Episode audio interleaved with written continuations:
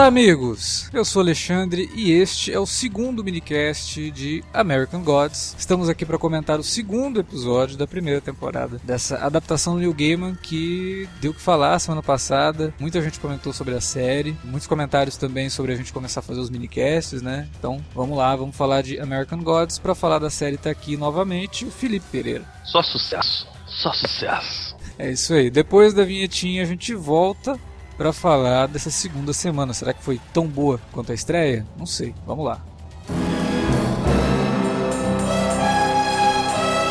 Você curte os podcasts do Cine Alerta e quer ajudar a gente a manter esse conteúdo no ar? É muito fácil. www.padrim.com.br barra Cinealerta. Entre lá, dê uma olhada nos planos que temos à disposição e nos ajude. Como um dos nossos colaboradores, você ainda pode participar de hangouts, de sorteios mensais e de um grupo secreto no Facebook, onde você pode dar críticas, sugestões de pauta e muito mais. www padrim.com.br barra cinealerta. Entra lá, é rapidinho e você pode ajudar a manter o Cine Alerta no ar com esse conteúdo que você gosta. Fique agora com o podcast.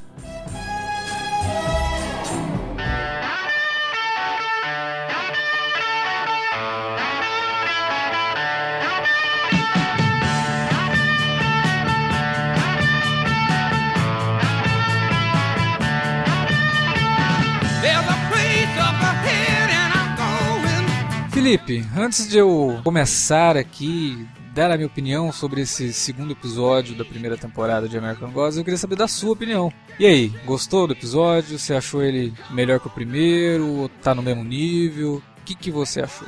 Cara, eu gostei do, do segundo episódio, né? É, eu vejo muita gente reclamando. Do, toda vez que tem uma série que tem um, um episódio piloto muito bom, uhum. é, acaba vindo um ranço de, de galera que detesta o segundo episódio. Engraçado, você começou o podcast falando que ah, o segundo episódio da primeira temporada de American Gods. A gente nem sabe se, pelo menos até onde eu sei, a gente não sabe se vai ter uma segunda temporada de American Gods, que talvez eles consigam findar a história em uma temporada só, a história do livro, né? A ideia, na verdade, verdade é que a primeira temporada ela cubra um terço do livro. Então, se tiver ou não, ah, é? primeira, é, segunda temporada se tiver ou não, é, de qualquer forma, não vai acabar a história aqui, né? Então. É, pois é. Mas assim, é, até por ser uma, uma história fechada, né? Não ser uma, uma adaptação de quadrinhos. Se fosse Sandman, por exemplo, você teria muito mais pano pra manga para botar durante 800 mil temporadas, como é com The Walking Dead e tal. É, mas assim, é natural que, que uma série tão ambiciosa e de um canal que normalmente não traz, não, não tem grandes sucessos comerciais, natural que eles botem tudo que tem de bom no, no seriado todo no piloto, né? E deixem, evidentemente, algumas surpresas dramáticas pro decorrer dos episódios, né? E esse segundo episódio, ele me parece muito isso mesmo sabe? Um, um desenvolvimento dos fatos que já foram é, estabelecidos no, no, no, primeirão, lá no piloto, e que, ao meu ver, pelo menos, funcionou perfeitamente, cara. A ligação do Shadow Moon com, com os personagens, com o Wednesday, é, depois com, com outro rapaz lá que também fez o, o John Wick, impressionante como eles beberam da, da, da fonte deles para montar esse, esse elenco, né? Pois é, o Peter Stormer, né? Que eu, eu gosto muito dele, cara. Eu acho ele um character actor bem legal. É, tem vários personagens memoráveis em filmes, assim, que ele só passa pelo filme, mas acaba trazendo algumas coisas legais, assim. Ele tá em muitos filmes produzidos nos anos 90 lá pelo Jerry Bruckheimer. Acho aqueles filmes do, do, Michael Bay, dos anos 90, eu acho que o Peter Stormer tá em quase todos, assim. Tipo, ele tá... fez muita coisa. Era onipresente. É, fez muita coisa. Muito filme de ação em que ele fazia máfia russa. Vilão já. É, mas ele, ele é muito bom. Ele é o homem dos mil sotaques, né, cara? Sim, e eu gosto muito dele num filme que. Apesar assim, eu gostar do filme, mas eu tenho os problemas por ser uma adaptação do que é, né? Que é o Constantine lá com o Keanu Reeves.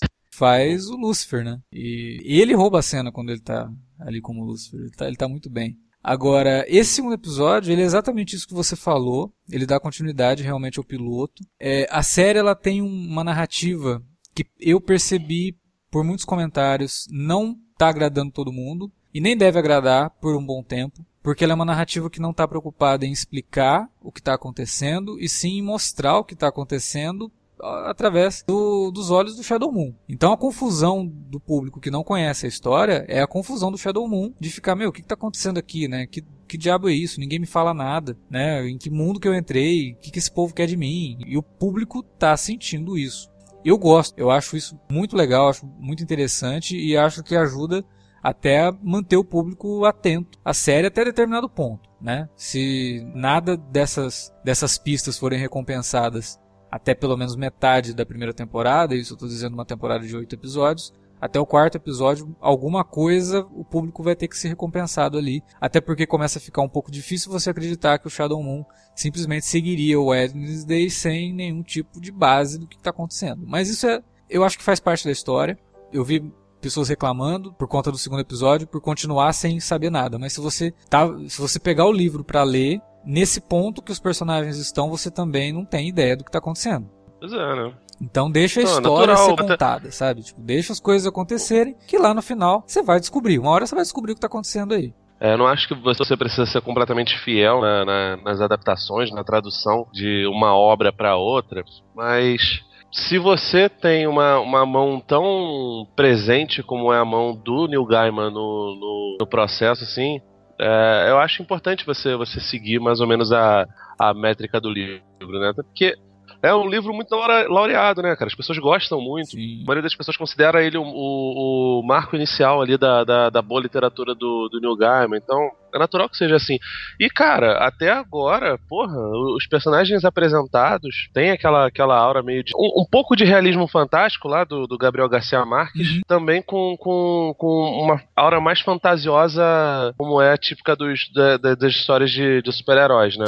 O, o, Gaiman fez muita história de, de, de super-herói. Tem umas boas histórias do Batman, fora os que ele acabou escrevendo diretamente, como o Miracle, o, o Sandman. Então, tipo, eu acho muito boa essa. essa mistura, mas, é, mas exatamente isso, cara. Ele não tem essa preocupação de querer agradar o público a qualquer custo, não, cara. Tipo, Sim não vai ser uma série como é Walking Dead que todo mundo vê, que todo mundo comenta, não sei o que, e nem é pra ser, cara, porque, sinceramente, acho que, que, que só, só ajudaria a denegrir mais a, a, a série, sabe? É. Então não, não tem como pasteurizar um material desse. É, porque, porra, é a adaptação de um livro, é uma série que vai ser a adaptação de um livro. Ok, ela vai ter elementos de um outro livro, que é o Anansi Boys, inclusive a gente tem nesse episódio a primeira, o nosso primeiro vislumbre do Anansi, né, que aqui na série é é vivido pelo Orlando Jones. Depois a gente comenta um pouco sobre a cena. Mas é um livro, basicamente é um livro. Então, ela já tem mais ou menos encaminhada até onde ela vai durar. É uma série, não vai durar mais que. Vai, vamos levar em conta que ela vai até onde os produtores querem e o Stars vai continuar renovando, tá? Ela não vai durar mais do que quatro temporadas. Se chegar a cinco é muito. Né? Então, porra, é, vamos dar tempo para a história. Eu acho que é importante nesse momento dar tempo para a história ser contada. É uma série de TV, não é um filme que você tem que saber de tudo que tá acontecendo nos primeiros 15 minutos, cara. Pô, são oito episódios. Eu imagino que se a série for dividida em ato nessa, nessa temporada, a gente ainda tá no primeiro ato. Então as coisas ainda estão acontecendo. E eu acho que a grande parte do que a gente vai saber da história é só lá pelo quarto episódio, como eu tinha falado ali agora há pouco. Então, nesse sentido, eu não tenho do que reclamar da série. Eu acho que ela está numa narrativa interessante, cadenciada e me despertou, continua me despertando interesse. Eu quero voltar para conferir o que ainda vai acontecer com esses personagens. O que me incomodou no segundo episódio é que se lá no primeiro a gente teve uma cena assim que foi, a gente até falou, né, muita gente, ah, porque a cena é polêmica e não sei o que, envolvendo a Bilquis. Aqui a gente tem de novo a personagem fazendo a mesma coisa. Isso me incomodou um pouco. Porque por melhores que sejam as intenções da narrativa com a personagem, se você não tem nada acrescentado que está acontecendo com ela, é melhor não mostrar. No primeiro episódio, a cena dela me pareceu uma coisa corajosa, é, inteligente. Na segunda vez, aí ela parece que é feita só para alguém comentar, sabe? E aí já começa a incomodar. É, não tem nada para mostrar com a personagem, não mostra, sabe? Ou avança um pouquinho, mas não, ela, ela fez a mesma coisa, só que agora tem uma montagem mostrando várias pessoas. Só isso. Mas para quem viu aquela primeira cena, já ficou claro que ela faz isso há muito tempo para se manter jovem. É, é, é, mas não tem uma, uma cena com é, que aparece um cara pelado de pau duro no, no, num vórtice temporal muito louco. Isso, exatamente. Que supostamente é dentro dela, isso. ou dentro da dimensão para onde ela, onde ela, manda ela lança pessoas. as pessoas. Isso. Eu não sei se isso tem no livro, não sei se você chegou a ler essa parte em específico, né? Uhum. Se, se de novo eles repetem o lance dela, dela consumindo gente para mostrar a fonte da, da, da vida dela, né? Uhum. Mas, cara, não me incomodou pelo fato de, de tentar se mostrar que ela tem um ciclo e que ela precisa daquilo. Que... Ah, mas isso ficou claro lá no primeiro episódio. Pra mim, pelo menos. Mais ou menos. Pô, mais ou a menos. A partir do momento assim, que mostra é... que ela rejuvenesceu depois daquilo, você fala, ah, tá, beleza, ela precisa fazer isso para ficar jovem. Ok, entendi. Não precisa de mais, né? Nesse, nesse episódio me pareceu um pouco forçação de barra. Talvez se pulasse o segundo e voltasse pro terceiro, e aí dando um gancho para alguma outra coisa, se encaixaria melhor na narrativa e tornaria o negócio até um pouco menos inchado, porque a gente tinha falado semana passada. É, né? não, também. Ah, o episódio teve uma hora e tanto, mas deve voltar para 49, 53. Pô, teve uma hora de novo. Então, 59 minutos, quer dizer, se você parar para pensar, ele deu uma quebrazinha na narrativa ali da metade pro final. Sabe, ele eu até imaginei que eles fossem encurtar um pouco a, aquela parte da metade final dele para encaixar com o final do, do, do, quarto capítulo do livro. Eles param no meio do quarto capítulo para continuar no próximo episódio. E aí eu acho que se eles tivessem condensado um pouco, o episódio fluiria melhor, né? Porque tem todo o, o lance do jogo de, de, damas ali, que é muito legal, gostei muito. Só que eu acho que faltou um pouco de ritmo naquela cena, faltou um pouco mais não, de, não. sabe? Uma hora que eu ficava, assim, isso nunca é um bom sinal, pelo menos para mim, né, pessoalmente falando. Quando eu fico olhando muito o relógio, vendo duração, porque realmente eu não tô muito inserido no... No, ne no negócio, né? Isso, é, isso pode nem ser culpa da, da, da série, não. Pode ser, sei lá, o meu dia tava agitado e eu não consegui pegar muita coisa, mas de fato ali eu senti uma barriga de um problema de ritmo que eu não esperava que acontecesse, né? Pelo menos não, não tão cedo. Mas não é nada que estrague a, a experiência, cara. Até agora, eu pelo menos tenho me sentido bastante satisfeito com, com o que a série traz. Talvez esse lance da Bilks seja algo que, que, como você acabou citando que seria o ideal, né? Isso num terceiro episódio, não nesse, seja algo para um, uma construção de plot para algo maior que ela vai, vai fazer depois. Até porque ela parece ser realmente uma, uma personagem, né? Por mais que, ela, que, o, que o o programa tente não ser maniqueísta, você tem que ter algum ponto de discordância, um ponto de, de, de, de maldade, entre aspas, né? E ela me parece muito ser esse tipo de personagem, personagem que vai fazer algo desse tipo, tipo de ser o opositor ao lado bom da força, entre aspas. É, eu acho né? que o American Gods ele não tem bem o lado bom e o lado mal, não. Tem o, o, lado que quer sobreviver e o lado que tá tentando sobrepujar esse lado, entendeu? Então, tipo, não tem muito essa coisa de bom e mal. Tanto que, por exemplo, o, o Wednesday, ele vai lá para Chicago para pedir ajuda do Chernob Chernobog, né? O, o Chernobog é um personagem da mitologia eslava que ele é o deus negro, né? Então, uhum. quando você fala dessa dualidade, que ele cita o irmão dele, tá? o irmão dele é o Deus branco, que seria né, o que representa o dia, né, a, a, luz e tudo mais, e ele é o Deus negro, tanto que o, o Chernobog ele não é um personagem, uma deidade muito famosa aqui na, na nossa cultura, mas a gente conhece muito bem o Jernobog, da, daquele segmento, talvez o segmento mais famoso do fantasia depois do, do Aprendiz Feiticeiro, que é aquele demônio de asas grandiosas, né, todo escuro, que faz os mortos dançarem ali, aquelas uma das sequências mais incríveis do fantasia da Disney. Aquele é o Chernobog. Uhum. É, então aqui a gente via todo o discurso dele, você vê que o cara não é uma, não é gente boa. Você tá, tá falando então que vai aparecer um Mickey feiticeiro no, no American God? Pode ser, pode ser. E, e então, esse, essa coisa de bem e mal, é, o caminho é bem, é, é bem mais tênue, assim, é, tipo, é diferente. Não, não é essa, essa batalha de bem contra o mal que a gente vai ter em American Gods, não. É um outro tipo de batalha. É de interesse mesmo, né?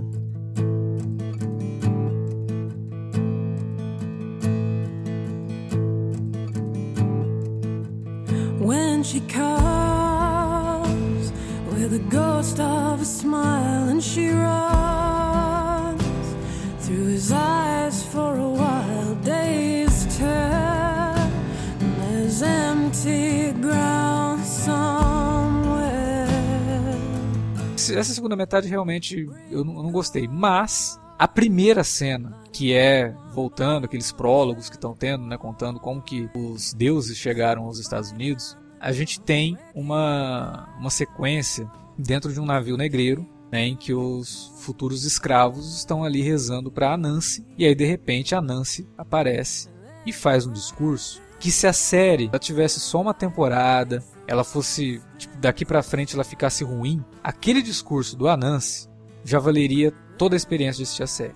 Porque o comentário que ele faz ali é tão importante, é tão atual, né, e infelizmente, né, tão atual, que faz com que a série comece. Vocês lembram que semana passada eu falei, né? Texto, ele, ele vai fazer vários comentários interessantes sobre a cultura norte-americana, sobre a política norte-americana, sobre a forma de pensamento. E ele já começa esse segundo episódio falando sobre a condição do negro norte-americano. Né? Falando que, olha, cara, vocês vão se ferrar. Eu não tô falando que vocês vão se ferrar a hora que vocês chegarem lá e virarem escravos. Daqui 100 anos, vocês vão continuar fudidos. 100 anos depois desses 100 anos, vocês vão continuar sendo fudidos. E aí, lá no século 21, vocês vão continuar fudidos, porque vocês vão ser mortos por policiais, vocês vão ser perseguidos, não vão ter salários compatíveis com o que vocês fazem em comparação com os brancos. Caramba, o cara pegou pesado aqui. E o que reflete, inclusive, na condição do Shadow Moon, né? Porque o Shadow Moon não é à toa, ele é um personagem negro que de repente se vê trabalhando para um branco. E quando ele chega lá no final, que uma das irmãs Oraya vão ler a, a sorte dele, você, tipo, você tá ferrado, cara. Você não vai ter um bom fim, né? Então, essa dualidade. Ah, e outra coisa, o último episódio terminou com uma sequência que a gente até não comentou para não ter spoiler, mas agora quem tinha para ter assistido o piloto já assistiu, está ouvindo a gente porque já embarcou na série, né? É, no primeiro episódio termina com uma, uma sequência toda que ela é muito emblemática na questão da perseguição racial. Você você tem uma, um grupo de máscara, a gente não vê o rosto, né? Tipo uma máscara branca, batendo no negro e pendurando ele numa árvore. E aí a gente começa o segundo episódio com aquele discurso da Nancy. Quer dizer, existe um tema sendo trabalhado sim ao longo do American Gods. É só você prestar atenção no que está sendo dito ali. E esse discurso dele eu achei fantástico, adorei o, o, o Orlando Jones dar um show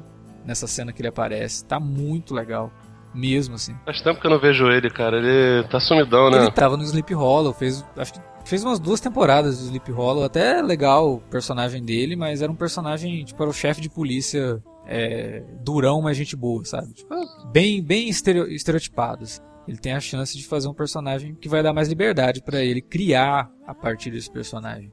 O personagem é um pouco estereotipado, né, Alex? Não, tipo, sim. Ele é o negro iluminado, né? É o, ca... é o homem com o discurso inflamado, entendeu? Sim. Mas assim, é um personagem. Pra você ver como o problema não é você fazer um, um personagem estereotipado. O problema é o personagem ser vazio. Sim, o personagem não é vazio, ele tem um bom discurso. Ele tem um discurso que condiz com a realidade do, do, dos negros, né, cara? Em tempos onde, onde tem tanta gente discutindo, né, especialmente depois do Oscar So White, e tem tanta série que, que discute isso, né? O, é, para mim, a melhor delas é, até agora, que eu vi nesse, nesses últimos tempos, é Atlanta, que a gente até comentou naquele, sim, no podcast, naquele podcast de. Fall Season do ano passado. Exatamente, que é, que é uma comédia. É uma comédia com, com tons dramáticos e, e tem, tem toda uma, uma, mistura ali. Não é panfletária, no entanto, ela mostra muito da identidade do negro é, suburbano, né?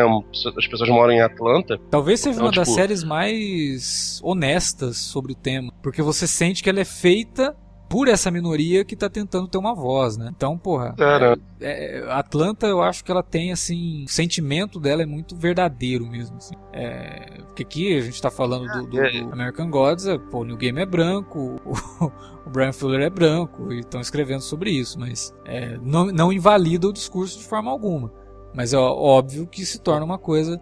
Mas eu acho que é um discurso muito. Sabe aquela coisa de tocar o dedo na ferida? De falar mesmo? O que, que não, é Pois uma... é, eu, eu não vejo problema principalmente nisso, nisso acontecer em American Gods, porque esse é um dos muitos temas que eles vão tocar. Sim, não é sobre se isso. Se você né? vai tocar. É, tipo, o nome da série é American Gods, são os deuses americanos. Então, tipo ele vai mexer naturalmente com as divindades, sejam elas espirituais ou, ou não. Acho que o maior avatar disso é o personagem da, os personagens da, da Gillian Anderson, né? Que vai fazer personagens normalmente humanos que se tornaram figuras de idolatria, né? Como, hoje acontece, Sim. cara. De comunidades políticas têm ídolos, comunidade gay tem ídolos em, em divas pop, em é, homossexuais também. Isso é comum, cara. E, e como o American Gods brinca com essas coisas, é natural que ela toque em vários temas tabus.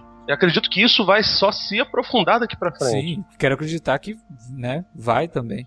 É, e você citou a Gillian Anderson, a gente não pode deixar de falar que isso foi o episódio de estreia dela na série. E que estreia, né, cara? Como eu tinha falado lá no primeiro episódio, ela ainda não tinha aparecido, eu falei, olha, vai ser a chance da Gillian Anderson extrapolar tudo e roubar a cena. Cara, a cena dela, como Lucille Ball, conversando com o Shadow Moon a partir da TV, cara, Que coisa maravilhosa aquilo. É uma delícia de assistir uma, uma atriz que você percebe nitidamente que tá se divertindo com o material, sabe? Tipo, meu, que eu posso fazer isso? Uhum. Pode. Então vou fazer. E faz de um jeito absurdo. Porque, cara, ela virou a, a Lucille Ball, assim, quem já assistiu I Love Lucy, a entonação, a, as expressões, impressionante. Tem uma maquiagem pesada nela ali, mas tá perfeito, né? É muito engraçada a cena tal. A outra discussão, né? Discussão da, da de, de você comprimir a, a imagem ah, para digitalizar o negócio. Aquilo é muito bom, cara. Ah, cara, porque não adianta.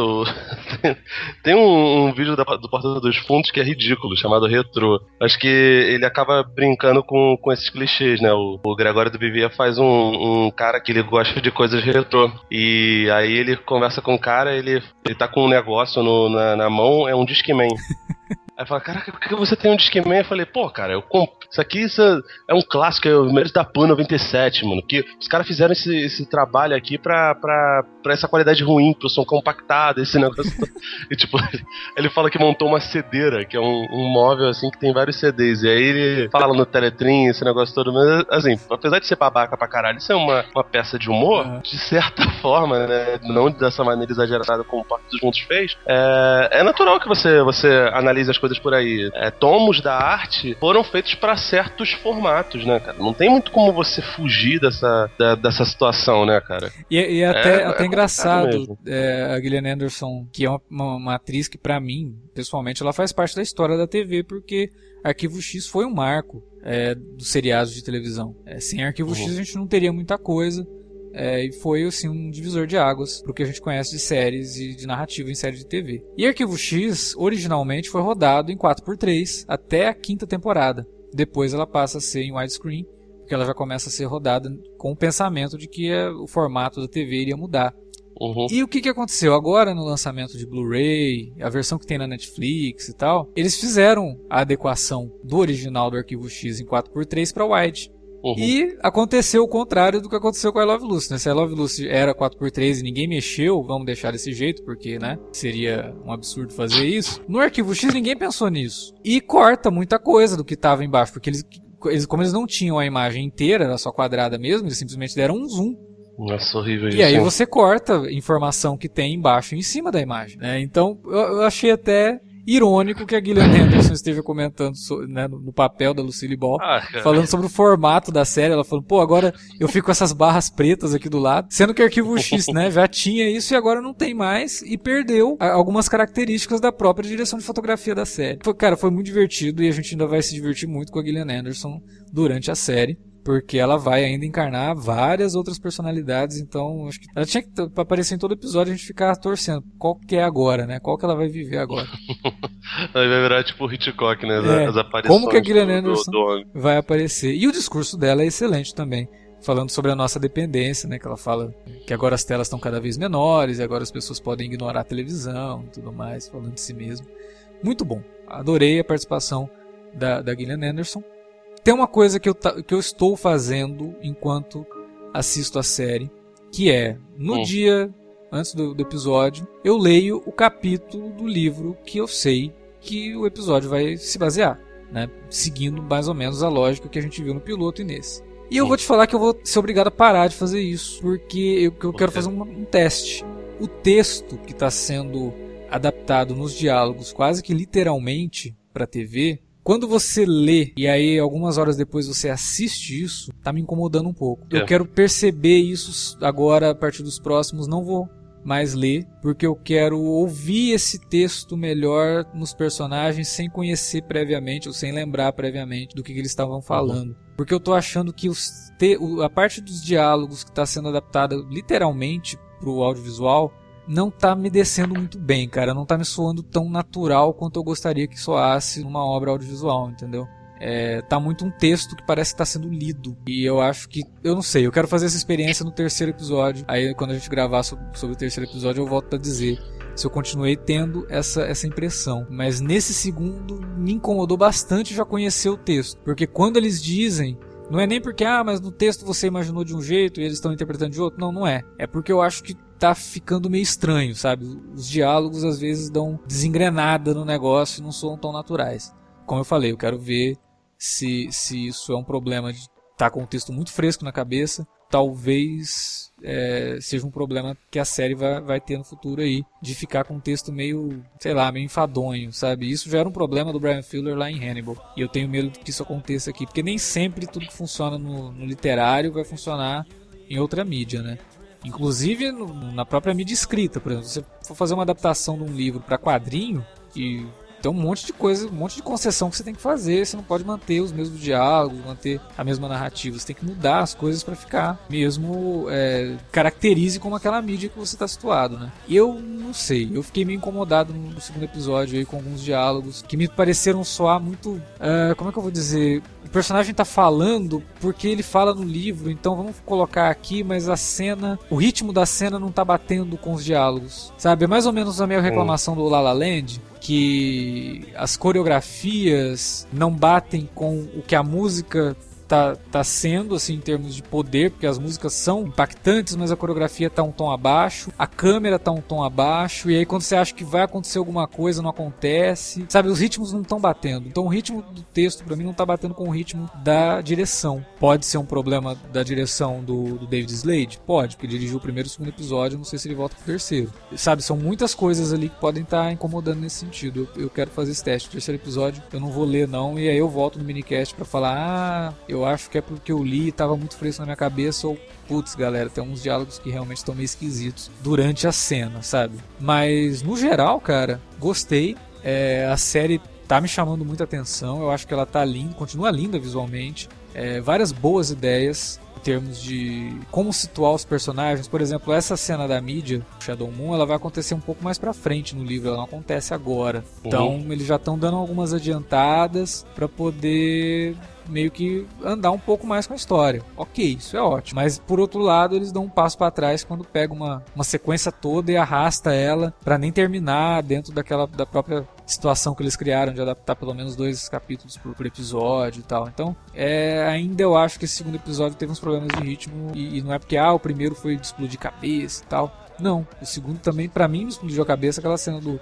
Orlando Jones lá, mas ainda acho que tem coisas para melhorar. Esses primeiros episódios foram escritos pelo, pelo Brian Fuller, dirigidos pelo David Slade. O Brian Fuller, ele costuma ser muito rigoroso, assim, tipo, quando ele é o showrunner, ele vai escrever tudo, ou pelo menos 90% dos episódios vai ter o dedo dele ali como, como roteirista. Então a gente não vai ter uma mudança muito grande em termos de texto, não. Mas a direção talvez precise, sabe, de um tom melhor. Eu acho que esse tom ainda a gente não, não foi encontrado principalmente nesse segundo episódio. Mas é o que eu falei, é, tô, tô, gostando muito da série dentro de cada uma das características dela. Algumas coisas me incomodam, outras nem tanto, né? É, é, é difícil fazer um exercício de, de, análise, especialmente de algo que, que tem uma, uma legião de fãs tão grande. Uhum. É difícil fazer uma análise dela episódio a episódio, até porque pelo visto, vai ser algo de, de arco mesmo, né? Sim. Mas até agora, cara, pô, tipo, cada episódio tem uma gama enorme de, de assuntos a, a tratar, né, cara? Então,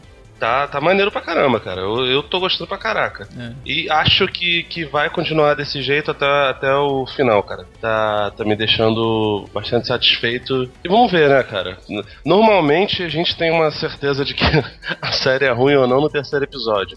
Então a gente tá chegando perto do ponto de ruptura. É, ruim eu tenho certeza que ela não vai ser, não, porque é, se ela só for ladeira abaixo daqui em diante, o que eu acho que não vai acontecer, eu acho que a gente vai ter coisas muito legais acontecendo no futuro aí, nos próximos episódios. Só pela atmosfera, pelo visual, pela direção de arte, é, ela não é ruim, né? Porque isso daí você aproveita quase que 100%, se não for 100%. Visualmente a série é totalmente aproveitável. Você termina o episódio, você quer ver de novo às vezes para poder ficar maravilhado com as imagens que ela tem. Mas em termos de história, eu acho que ela ainda não encontrou exatamente o tom que ela precisa para manter a audiência atenta até o final da temporada. Eu tenho medo da audiência dispersar mesmo, sabe? Porque hoje a gente é muito imediatista, né, cara? A gente quer saber logo o que está acontecendo. E o público que não conhece a história, que não conhece o livro, pode dispersar se a série não entregar nenhum tipo de recompensa, pelo menos até, até metade dessa temporada. Oh, where have you been, my blue-eyed son? And where have you been, my darling young one? I've stumbled on the side of 12 misty mountains. Bom, era isso que tínhamos para falar sobre American Gods nesse segundo minicast. E agora é a vez de você que continuou acompanhando a série, vai continuar acompanhando os podcasts aqui. Fala pra gente o que você está achando de American Gods aí na área de comentários ou no e-mail alertavermelho@cinealerta.com.br. Estamos também nas redes sociais, facebook.com/cinealerta ou arroba cinealerta no Twitter. Manda lá pra gente os seus comentários, conversa com a gente, chama lá, faça perguntas, é, que a gente vai tentar responder aqui nos programas sempre que que, der, né? Sempre que a gente souber responder também. Se a gente não souber, a gente inventa uma resposta na hora. Faz uma galera. busca no Wikipedia rapidinho e resolve a situação, não tem problema. Use as redes também para divulgar o nosso conteúdo aqui, né? Então comenta aí com seus amigos. American God está sendo uma série bem comentada, então fala para eles que existe um podcast que está acompanhando a série semanalmente, ok? É isso, galera. A gente agradece a audiência de vocês. Espero que vocês continuem aqui com a gente ouvindo nossos programas. E até o próximo minicast de American Gods e também de Fargo, porque a gente sabe que vocês gostam de acompanhar muitas séries, então a gente espera que vocês estejam acompanhando a terceira temporada de Fargo, que está excelente também. É isso. Até lá. I saw a black branch with blood that kept dripping. A room full of men with their hammers a bleeding. I saw a white ladder all covered with water. I saw 10,000 talkers whose tongues were all broken. I saw guns and sharp swords in the hands of young children. And it's hard, it's hard, it's hard, and it's a hard, it's a hard rain. They're gonna fall.